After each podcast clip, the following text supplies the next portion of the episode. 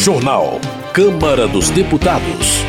Medida provisória que muda atribuições dos ministérios é destaque no plenário. Proposta de marco temporal para terras indígenas também deve entrar na pauta. Ministro nega conivência do GSI com os atos de 8 de janeiro. Boa noite. Em reunião na Câmara, o ministro do GSI negou conivência do seu antecessor, o general Gonçalves Dias, em atos do dia 8 de janeiro.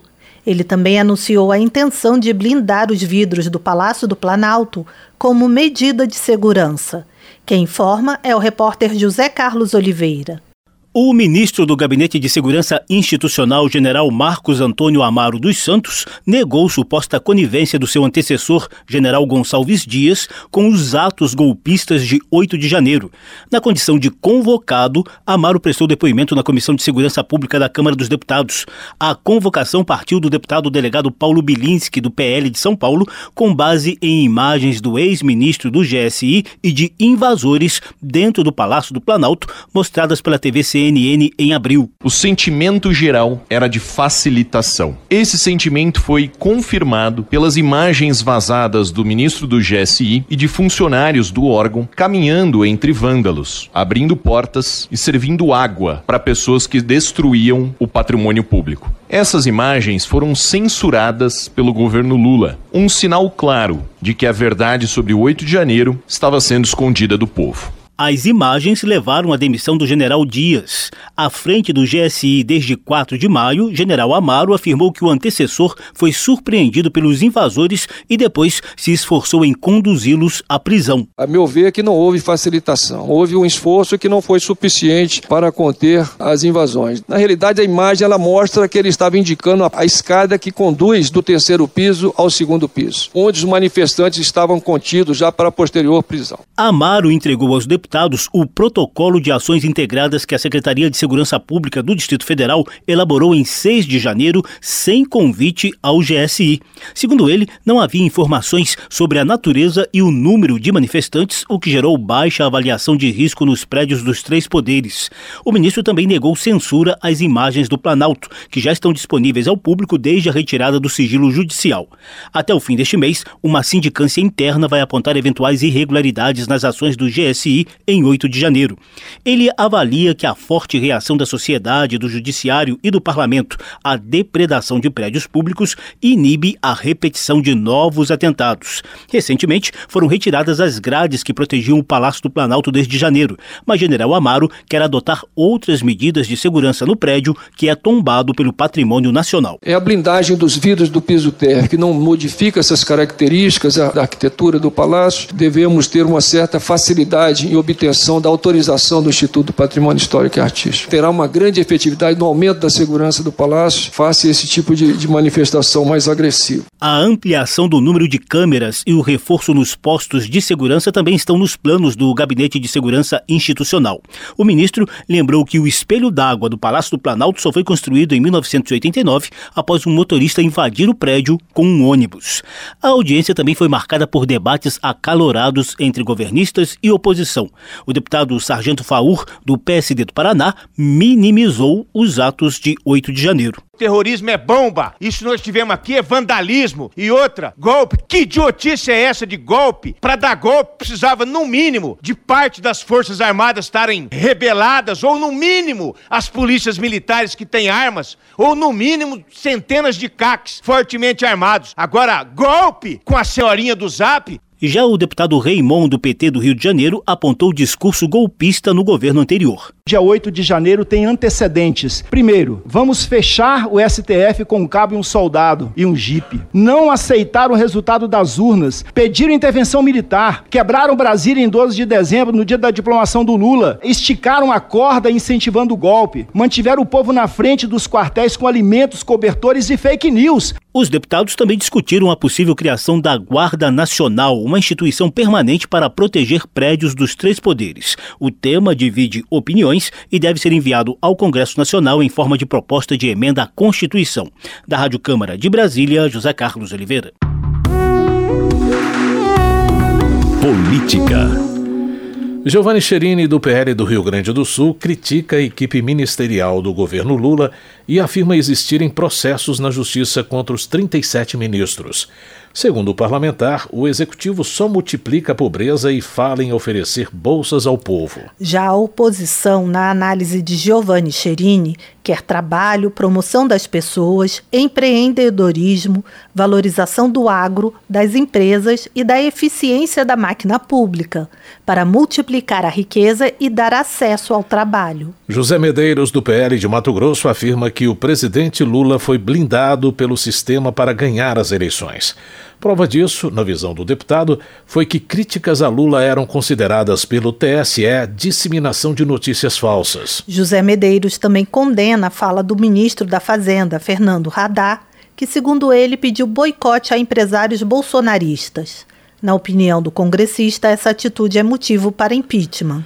General Girão, do PL do Rio Grande do Norte, afirma que, após posicionar-se contra o aborto durante as eleições, o presidente Luiz Inácio Lula da Silva mudou de opinião ao assumir o poder, admitindo ser a favor da prática. Segundo o general Girão, defender a vida desde a concepção é uma questão de princípios e de valores cristãos. Gustavo Gayer, do PL de Goiás, critica a participação de homens transexuais e não binários em competições femininas. Gustavo Gayer lamenta o fato de uma pessoa que alerta para os riscos das mulheres compartilharem banheiros ou celas prisionais com pessoas não binárias ser taxado de transfóbico. Glaze Hoffman, do PT do Paraná, celebra o lançamento de um conjunto de ações e programas do governo federal voltados para as mulheres nos últimos meses. Dentre as medidas, ela destaca programas para recuperar direitos, enfrentar a violência e melhorar a saúde e a situação econômica das cidadãs brasileiras. Glaze Hoffman também comemora a aprovação do projeto que prevê pagamento igualitário para homens e mulheres que exerçam a mesma função. Rogério Correia, do PT de Minas Gerais, defende a abertura de uma CPI para investigar a entrada ilegal de 16 milhões e 500 mil reais em joias que seriam entregues à ex-primeira-dama Michele Bolsonaro. Rogério Correia afirma que o fato das joias não terem sido declaradas à Receita Federal levanta suspeitas de que o presente à ex-primeira-dama seria, na verdade, propina, em troca de benefícios ao governo da Arábia Saudita. Joseildo Ramos, do PT da Bahia, também defende a abertura de uma CPI para investigar o uso da máquina pública para facilitar a entrada das joias no Brasil. Joseildo Ramos vê indícios de interferência do ex-presidente Jair Bolsonaro pelo fato do responsável pela alfândega à época ter sido demitido. Economia. Delegado Marcelo Freitas, do União de Minas Gerais, defende a aprovação de uma reforma tributária que simplifique o atual sistema e evite o aumento da carga de impostos para a população. Segundo o delegado Marcelo Freitas, o grande número de leis tributárias criadas desde 1988 tornou o modelo brasileiro complexo e difícil de entender. Ele destaca a necessidade de aumentar a geração de emprego e renda, mantendo os benefícios sociais. Orlando Silva, do PCdoB de São Paulo, afirma que os ataques de parlamentares da oposição ao presidente Lula buscam ocultar o verdadeiro desastre que foi o governo Bolsonaro. Orlando Silva ressalta que dados da agência de risco Austin Rating mostram que o Brasil fechou 2022 apenas como a 12ª economia do mundo. Amália Barros, do PL de Mato Grosso, lamenta a proibição de realização de empréstimos consignados para pessoas que recebem o benefício da prestação continuada. Segundo Amália Barros, idosos acima de 65 anos e pessoas com deficiência de famílias de baixa renda que dependem do BPC vão perder a possibilidade de pagar contas, financiar casas ou mesmo adquirir eletrodomésticos básicos. Trabalho. Maurício Marcon, do Podemos do Rio Grande do Sul, diverge do ministro do Trabalho, Luiz Marinho, que minimizou a possibilidade de plataformas como a Uber saírem do país por conta da regulação trabalhista. Segundo o congressista, o ministro coloca em risco um milhão e meio de postos de trabalho, bem como as famílias dependentes dessa renda. Na opinião de Maurício Marcon, os motoristas de aplicativos optaram por esta modalidade de emprego e não querem a regulação. O deputado afirma que o ministro do Trabalho defende a regulamentação porque almeja a cobrança de impostos sindicais. Desenvolvimento Regional. Carlos Veras, do PT, parabeniza a cidade pernambucana de Tabira pelos seus 74 anos de emancipação política. Ele destaca as qualidades do local, como o espírito empreendedor, a acolhida aos visitantes e o potencial econômico, além de expressar seu orgulho em representar a cidade como deputado federal. Carlos Veras defende o governo Lula, destacando a esperança de que o presidente, visto pelo deputado como um perseguido político, possa recuperar o país neste mandato. O parlamentar também acredita que a oposição no Congresso Nacional está diminuindo, o que deve facilitar a governabilidade de Lula. Justiça. Rubens Pereira Júnior, do PT do Maranhão, defende a aprovação de projeto de lei que transforma em crime a misoginia, que é a prática de agredir, degradar ou discriminar a mulher por preconceito ao sexo feminino. Rubens Pereira Júnior também apresentou projeto que visa modificar a legislação para que a autoridade judicial tenha o poder de arbitrar a fiança em caso de flagrante, em vez de ser delegado a autoridades policiais. Tenente Coronel Zuco, do Republicanos do Rio Grande do Sul, repudia a possibilidade de descriminalizar as drogas. Para ele, a defesa da soltura de traficantes para diminuir a população carcerária é ideológica, não leva em consideração a opinião de profissionais como psiquiatras, nem o sofrimento de famílias que convivem com a tristeza e a violência de ter um parente dependente em casa. Tenente Coronel Zulco defende a prisão de traficantes. Para ele, também é necessário cuidar com responsabilidade das famílias, que é uma instituição de princípios e valores. Evair Vieira de Melo, do PP do Espírito Santo, comemora a decisão da Justiça que determinou a reintegração de posse de uma das fazendas produtivas de celulose invadida por integrantes do Movimento dos Trabalhadores Rurais Sem Terra no sul da Bahia. Evair Vieira de Melo apoia a instalação da Comissão Parlamentar de Inquérito que vai investigar o MST, as recentes invasões de propriedades rurais e seus financiadores. A Câmara chegou ao TikTok. São conteúdos de educação para a democracia em formatos dinâmicos, feitos para dialogar com os novos cidadãos digitais. Compartilhe o que você pensa, que a gente abre espaço para suas ideias. Siga nosso perfil, arroba Câmara dos Deputados em cd.leg.br barra TikTok.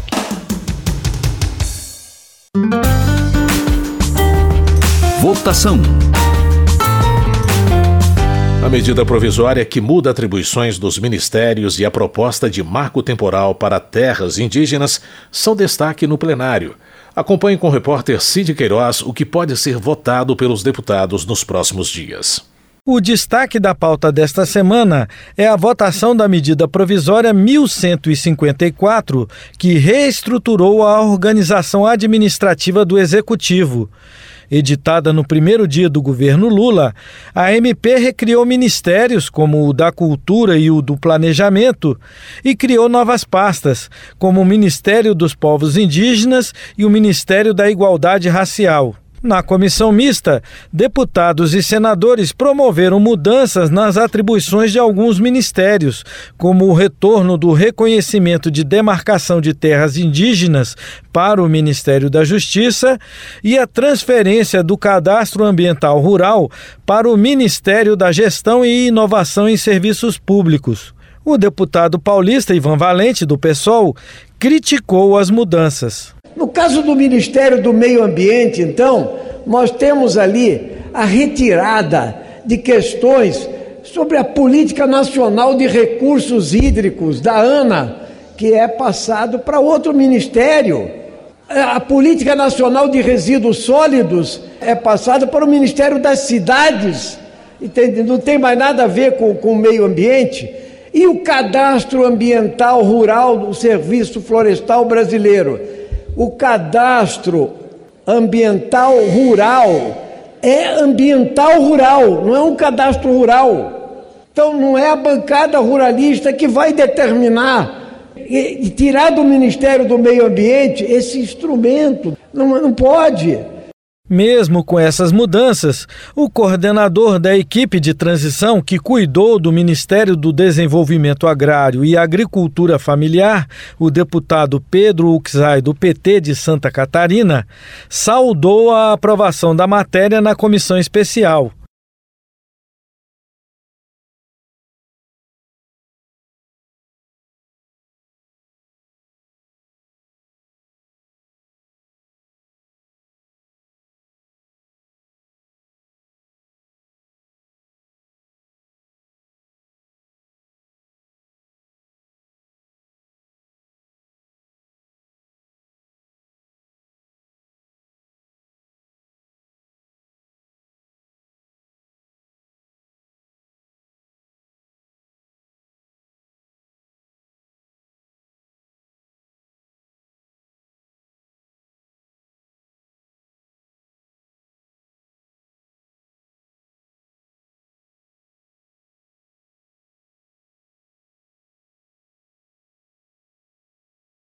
Outra matéria que promete embates no plenário é o projeto que restringe a demarcação de terras indígenas àquelas já tradicionalmente ocupadas por esses povos em 5 de outubro de 1988, data da promulgação da Constituição Federal. O relator da matéria é o deputado baiano Arthur Oliveira Maia, do União.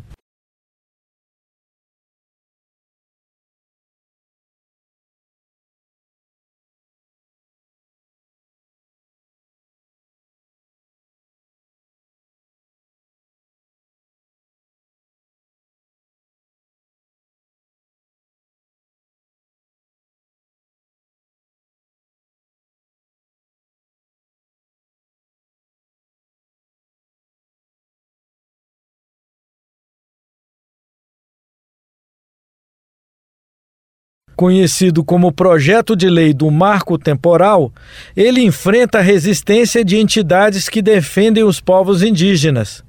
A deputada Célia Chacriabá, do PSOL de Minas Gerais, classificou de retrocesso a votação dessa matéria.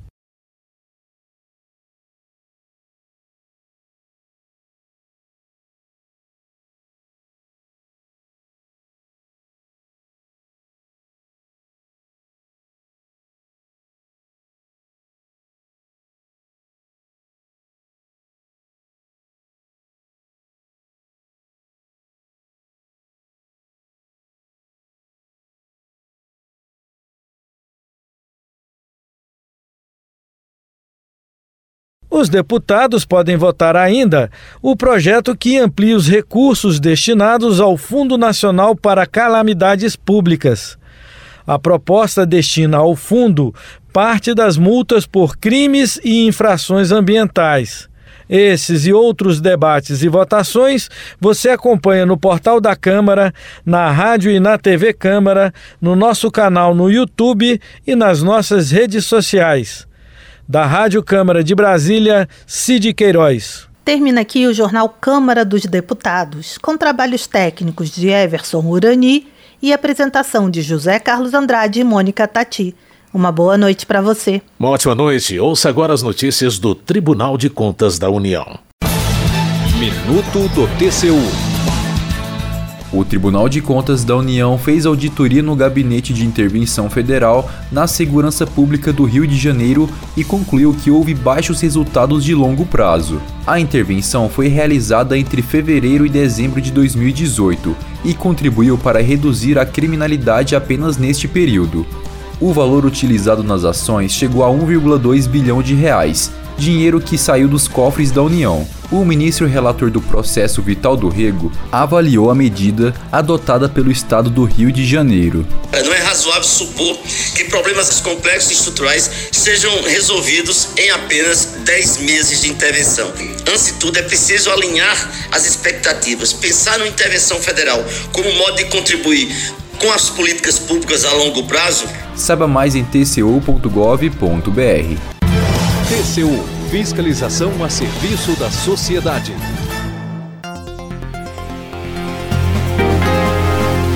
Você ouviu a voz do Brasil. Boa noite.